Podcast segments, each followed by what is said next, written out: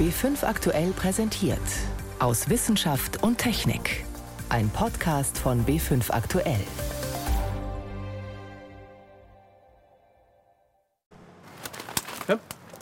Suchkäfer. Ja, fein. Hier an der Stelle, da ist äh, Eiablage und äh, in dem Bereich muss auch noch was sein. Spürhunde, die einen Baumschädling suchen. So etwas gibt es tatsächlich. Gefahndet wird in dem Fall nach dem asiatischen Laubholzbockkäfer. Wo der auftaucht, hilft nur noch eines: Abholzen und Quarantänezone einrichten. Jetzt ist auch Miesbach in Oberbayern betroffen, eines unserer Themen. Doch zunächst beschäftigt uns natürlich die Corona-Krise. Wir fragen unter anderem, was bringt eine große Studie zur Dunkelziffer, die jetzt in Bayern startet, und welche Konzepte gibt es, um Engpässe bei Medikamenten zu vermeiden? Doch die Sendung begleitet sie Martin Schramm.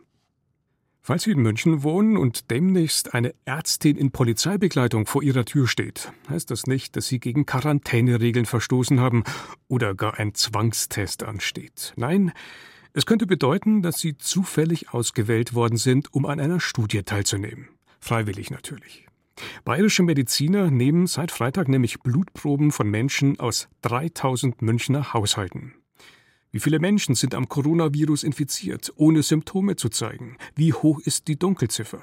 Das wollen die Mediziner herausfinden. Ein aufwendiges Unterfangen, das sich nicht vom Homeoffice aus erledigen lässt, sondern nur vor Ort bei den Teilnehmern.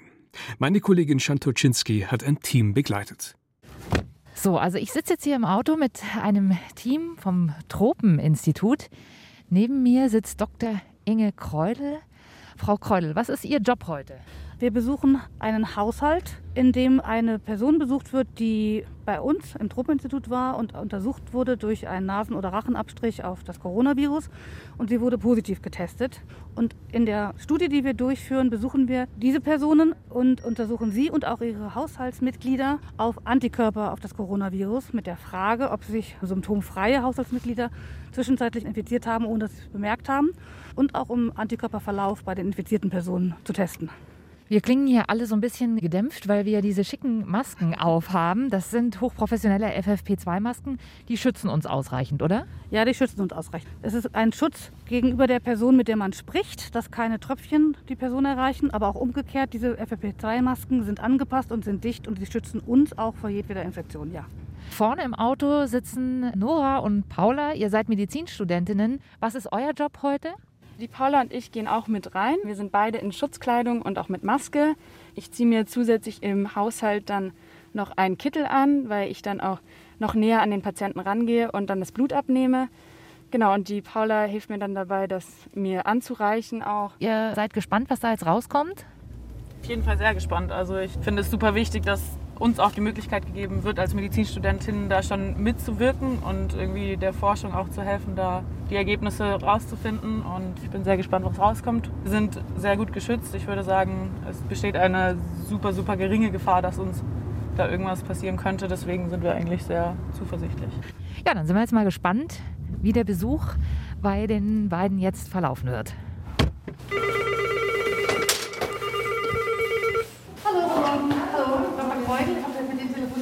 Bevor wir reinkommen, würden wir Ihnen gerne Masken geben. Ja. ja. Und dann geht's weiter. Also wir wissen jetzt bei Ihnen, dass Ihr Abstrich positiv war, aber jetzt zum Beispiel bei Ihrem Partner wissen wir es noch nicht. Dann, was wir auch noch machen mit dem Blut, das wir abnehmen, ist, dass wir das auf die DNA testen würden und dadurch herausfinden, wie die Antikörper oder generell wie das Immunsystem reagiert gegen diese Covid-19-Erkrankung, wenn Sie damit einverstanden sind. Ja, Okay, aber wir bekommen auch die Ergebnisse von der Studie, also für uns. Ja, es ist so, Sie alle bekommen diese Befunde zurück, egal ob positiv, negativ. Mhm. Das dauert so circa zwei Wochen und möglicherweise bringen wir es auch persönlich vorbei, weil wir dann noch einen Folgebesuch machen, um den, ah, in zwei bis drei Wochen den Antikörperverlauf zu testen. Ja, super spannend. Ja, ja für mich vor allem. genau, eben. Haben Sie denn im Moment Symptome? Nee, ich habe eigentlich gar nichts gehabt die ganze Zeit. Also ich meine, am Ende weiß man dann nicht mehr, was man sich einbildet oder nicht, ob ich dann so ganz leicht irgendwie Ohrenschmerzen oder ein bisschen Schnupfen hatte, aber also unter normalen Umständen hätte ich jetzt gesagt, dass ich nichts hatte. Was auch wichtig ist, eben die Studienteilnahme ist komplett freiwillig. Sie können jederzeit sagen, dass Sie es nicht möchten, ohne irgendwelche Angaben von Gründen, auch jetzt im Nachhinein, nachdem Sie unterschrieben haben. Sehr gut.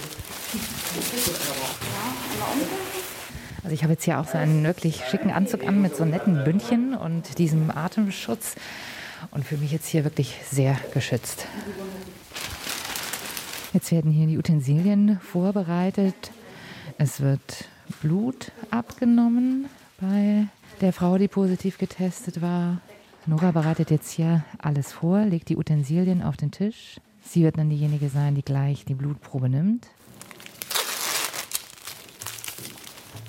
Sie haben eh schöne Dinge. Ja.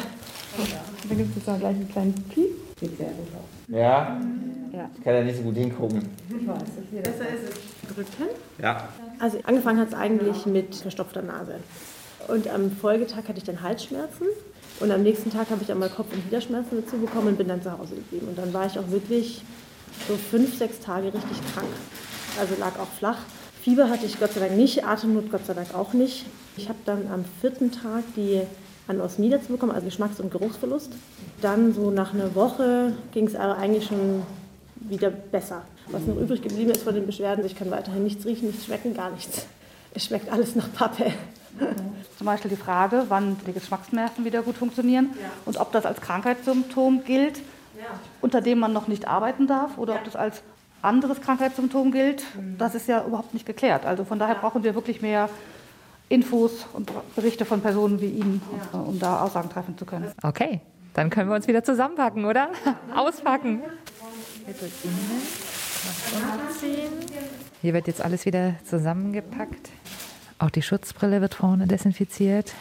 Wir bemühen uns, alles abzuwischen, alles zu desinfizieren, dass wir kein einziges Virus potenziell hier raustragen.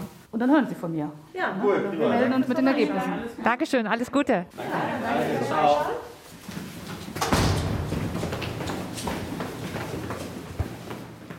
Wie genau verbreitet sich das Coronavirus? Shantoczynski hat ein Ärzteteam vor Ort begleitet die genau das im Rahmen einer Studie herausfinden wollen. Von München nach Heinsberg. Der Landkreis am Westrand von Nordrhein-Westfalen hat sich ja bereits sehr früh zum Corona-Hotspot Deutschlands entwickelt. Die Forscher wollen Heinsberg nun als Modellregion nutzen und haben dort diese Woche ebenfalls eine Studie begonnen, um zu verstehen, wie sich das Virus verbreitet. Federführend beteiligt ist Hendrik Streeck, Professor für Virologie an der Uniklinik Bonn der ist auch in den Medien aktuell im Dauereinsatz, steht unter anderem auch Tag für Tag im Bayerischen Rundfunk Rede und Antwort. Über das Projekt in Heinsberg berichtet Johannes Rostäuscher. Wochenendstimmung macht sich bei Hendrik Strick nicht breit. Die Erhebung läuft nämlich einfach durch. Ja, ganz schön K.O., muss ich sagen. Also, weil natürlich morgen und dann Montag und Dienstag wir natürlich hier weitermachen und das durchziehen werden, so schnell es geht, hier Fakten zu schaffen und so schnell es geht, irgendwie valide Daten zu haben. Seit Montag befragen Streeck und sein 70-köpfiges Team insgesamt 1000 möglichst repräsentativ ausgewählte Bewohner aus dem Landkreis Heinsberg. Blut wird abgenommen, Abstriche werden gemacht, Bewegungsprofile erstellt. Die Mitarbeit der Einheimischen könnte nicht besser sein, sagt Streeck immer wieder. Dabei sind uns so ein paar Dinge eben auch aufgefallen, worauf wir jetzt vermehrt achten. Wir haben zum Beispiel jemanden angeschrieben, der auf der Intensivstation liegt. Und diese Daten werden wir jetzt als erstes abgleichen. Aber es ist natürlich sehr wichtig, sowas auch mit aufzunehmen. Dass in München jetzt eine ähnliche Studie begonnen hat, freut Streeck. Wenn alles nach Plan läuft, können die Daten am Ende zusammengeführt werden. Im Idealfall sogar mit allen Studien, die weltweit nach den WHO-Standards erhoben werden. Die Untersuchung in München ist mit angestrebten 4500 Testpersonen noch größer als die in Heinsberg, wo, wie gesagt, 1000 Menschen befragt werden. Die Ergebnisse sind dann voraussichtlich noch einen Tick genauer. Also natürlich ist mehr immer besser, ne? also weil dann die Fehlerquote sich dadurch verringert. Aber weil wir eben auch eine sehr hohe Durchseuchung haben, also sehr viele Infizierte schon bekannt sind, brauchen wir nur auch eine kleinere Fallzahl. Und dadurch können wir eben schneller sein damit die Ergebnisse möglichst vor dem 19. April vorliegen, also auch bevor zum Beispiel über eine Verlängerung oder eine Lockerung der Ausgangsbeschränkungen entschieden wird. Die Entscheidung treffen andere, aber wir wollen eben so schnell wie möglich Daten dazu liefern. Befragt wird in einem leeren Schulhaus in der Gemeinde Gangelt, wo es im ganzen Landkreis die allermeisten Infektionen gibt. Streeck und seine Leute tragen Schutzkleidung und die besonders dichten FFP3-Masken. Ich finde es auch jedes Mal immer noch anstrengend, wenn wir diese Masken aufhaben. Vor allem ist es ja auch das Unangenehme, dass der Hals ganz trocken wird davon, dass man irgendwie sich krank fühlt, weil alles ausgetrocknet ist und gar nicht so sehr, äh, also das Krankheitsgefühl von vielleicht einer möglichen Infektion kommt, sondern einfach durch das schlechte Atmen. Dennoch klingt Hendrik Streeck eigentlich immer noch putzmunter. Trotz täglicher Erhebung hinter Schutzkleidung und Maske, zwischendurch Expertengremium beim Ministerpräsidenten und regelmäßigen Interviews. Ich glaube, im Moment sind die Momente wirklich der Abwechslung, wenn ich im Auto sitze und diese eine Stunde 15 nach Hause fahre, weil ich dann das Radio anhabe, manchmal mich über gute Musik freue, aber jedes Mal schade finde, dass das einzige Thema im Radio Corona ist. Und ich mir manchmal wünschen würde, einfach mal über was ganz anderes wieder zu hören. Ein Wunsch, den wir dem Virologen Hendrik Streeck auch gleich versuchen zu erfüllen, indem wir unseren Blick nochmal weiten. Und zwar auf das Phänomen, dass es bei Medikamenten in der Apotheke immer häufiger heißt, tut uns leid, aktuell nicht lieferbar. Eine Auskunft, die man in der nächsten Zeit sogar noch öfter hören könnte. Denn viele Wirkstoffe kommen aus China und dort stand die Produktion bekanntlich lange Zeit still. Wie wäre es da mit einer Art Universalautomat, der auf Wunsch einen beliebigen Wirkstoff auch hier in Deutschland herstellt? Klingt utopisch, doch Forscher arbeiten daran tatsächlich. Helmut Nordwig berichtet. Wirkstoffe für Medikamente aus dem Automaten. Das klingt ziemlich verwegen, wenn man den Alltag der Chemiker in der Pharmaindustrie kennt. Da passiert noch vieles per Hand. Die Chemie ist eine der wenigen Wissenschaftsgebiete, auf dem wirklich noch von promovierten Mitarbeitern händisch handwerklich gearbeitet wird. Peter Seeberger muss es wissen. Der Direktor am Max-Planck-Institut für Grenzflächenforschung in Potsdam ist selbst Chemiker. Er stellt sein Fach radikal auf den Kopf. Vieles, was andere noch manuell machen, passiert bei ihm automatisiert. Denn im Grunde, sagt er, läuft in der Chemie doch vieles nach Schema F ab. Stoff A reagiert mit Substanz B, das dauert so und so lange, geht am besten bei einer bestimmten Temperatur und so weiter. Also hat er einen Apparat gebaut, etwas größer als ein Kühlschrank. In dem gibt es Gefäße mit den Ausgangsstoffen A und B und noch ein paar mehr und die Reaktionsbedingungen kann man einfach einstellen. Ein oder zwei Ausgangsmaterialien wird begonnen. Wir geben diese Ausgangsmaterialien in zwei Gefäße. An diese Gefäße sind Schläuche angeschlossen und Pumpen. Diese Pumpen bringen dann aus diesen Vorratsgefäßen die Chemikalien zusammen. Und in dem Moment, wo die Chemikalien gemischt werden, führt es zu einer Reaktion. Ob die geklappt hat, zeigt ein Analysesystem, das auch gleich in den Automaten integriert ist. Was rauskommt, wandert dann auf einer Drehscheibe zur nächsten Chemikalie und reagiert dort weiter, so lange bis der Wirkstoff fertig ist. Unerwünschte Nebenprodukte werden gleich abgetrennt. Das Ganze geht sogar ferngesteuert. Wir haben das gezeigt, als wir das Kollegen USA vorgestellt haben, haben wir nur ein iPad dabei, haben das angesteuert und in diesem Moment wurde dann hier in Potsdam in Deutschland die Reaktion durchgeführt und die amerikanischen Kollegen konnten dann sich die Analyse anschauen in Echtzeit in USA, was dabei passiert. Das geht natürlich nicht für alle Medikamente. Manche brauchen ziemlich exotische Ausgangsstoffe. Aber die meisten werden aus einer Palette von nur ein paar Dutzend Chemikalien produziert. Von den 200 weltweit wichtigsten Wirkstoffen könnte Peter Seeberger etwa 150 mit dem Automaten erzeugen, sagt er. Ausprobiert hat er das zum Beispiel mit Medikamenten gegen Malaria und Krebs und aus aktuellem Anlass auch gegen Viren. Sind die Wirkstoffe dann einmal hergestellt, kommt der nächste Schritt. Julian Quotbach von der Universität Düsseldorf erprobt ein neues Verfahren, um die Wirkstoffe zu Tabletten zu verarbeiten, den 3D-Druck. 3D-Druck bietet sich gerade bei Bereichen an, in denen eher geringe Stückzahlen hergestellt werden müssen, wie zum Beispiel bei individuellen Dosierungen für Patienten. Das geht mit den traditionellen Herstellungsmethoden, große Tablettenpressen, die 100.000 Tabletten in der Stunde herstellen, nicht ökonomisch. Beim 3D-Druck wird der Medikamentenwirkstoff in eine Masse gemischt. Diese Paste wird dann schichtweise übereinander auf einer Oberfläche abgesetzt, bis die Tablette fertig ist. Auch das hat der Forscher bereits mit realen Wirkstoffen erprobt. Ergebnis funktioniert im Prinzip, es gibt aber noch viele Details zu lösen. Zum Beispiel, wie bekomme ich den Drucker wieder restlos sauber, wenn ich ein anderes Medikament drucken will? Trotzdem sieht Julian Quotbach schon jetzt Anwendungen für den 3D-Druck von Tabletten. Wenn man an klinische Studien denkt, wo man neue Wirkstoffe testet, Dann braucht man eine große Anzahl unterschiedlicher Dosisstärken in kleinsten Mengen, die den Probanden gegeben werden. Da eignet sich der 3D-Druck sehr gut für. Und ich glaube, das kann in den nächsten Jahren Realität werden. In einer Apotheke mit einer Herstellung im größeren Maßstab für den Patienten, da würde ich sagen, Ende dieses Jahrzehntes, bis wir das sehen. Auch der Automat des Potsdamer Forschers Peter Seeberger ist erst ein Prototyp. Gedacht vor allem für die Medikamentenherstellung in entlegenen Gebieten, aber auch für Notsituationen wie zurzeit. Nur sind beide Verfahren noch nicht weit genug, um jetzt schon eingesetzt zu werden. Ein Beitrag von Helmut Nordwig. Sie hören B5 am Sonntag aus Wissenschaft und Technik im Studio Martin Schramm. Eingeschleppt, vermutlich aus Asien. Das Schadenspotenzial hoch. Die bevorzugte Gegenstrategie Quarantäne. Und nein, es ist ausnahmsweise nicht die Rede vom neuen Coronavirus. Es geht um den asiatischen Laubholzbockkäfer. Der wurde vor ein paar Jahren wahrscheinlich durch Holzpaletten aus Asien eingeschleppt. Er bohrt sich in Laubbäume, legt dort seine Eier ab und die Bäume sterben. Dann hilft nur noch eines: Bäume radikal fällen und Quarantänezonen einrichten, oft ganze Landkreise. Doch vertrieben ist der Schädling noch lange nicht. Nach Feldkirchen bei München, Kehlheim, Murnau am Staffelsee und Zimmetzhausen im Landkreis Günzburg hat es nun auch Miesbach erwischt. Wie man dort gegen den Schädling vorgeht, hat Katrin Focke beobachtet.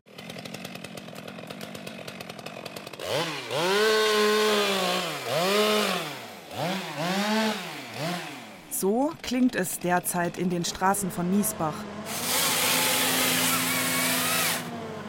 Neben dem Rathaus schneidet eine Holzerntemaschine ein sogenannter Harvester, mit einer Säge an einem langen Greifarm einen Ahorn ab und legt ihn auf die Straße. Der Baum reichte ursprünglich bis zum zweiten Stock.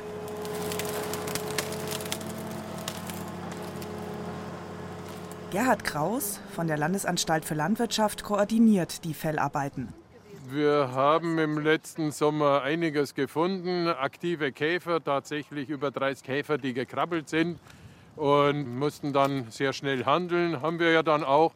Die wirklich stark befallenen Bäume haben wir im letzten Sommer schon rausgenommen. Der Ahorn, der jetzt auf der Straße liegt, ist auch befallen. Etwas weniger offensichtlich, aber speziell ausgebildete Spürhunde haben unten am Stamm gekratzt, als er noch stand. Das heißt, da ist was drin. Das reicht Gerhard Kraus als Beweis. Er vermutet Larven oder Eier in dem Baum. Die soll sein Hund Louis jetzt finden, indem er den Stamm entlang schnüffelt. Ja. Suchkäfer. Ja, fein. Hier an der Stelle, an der Stelle, da ist eine Eiablage mindestens, vermutlich sogar eine Raupe dahinter, also eine Larve, Entschuldigung. Und äh, in dem Bereich muss auch noch was sein. Das Weibchen des asiatischen Laubholzbockkäfers legt im Sommer reiskorngroße Eier unter die Rinde von lebenden Laubbäumen. Ahorn mögen die Käfer besonders gern. Die Larven bohren sich dann tief in den Stamm. Dort knabbern sie einen Hohlraum, in dem sich die Larve in eine Puppe verwandelt. Nach ein paar Wochen schlüpft der schwarze Käfer mit den weißen Tupfen auf den Flügeln, etwa so groß wie ein Maikäfer und frisst sich aus dem Stamm nach draußen.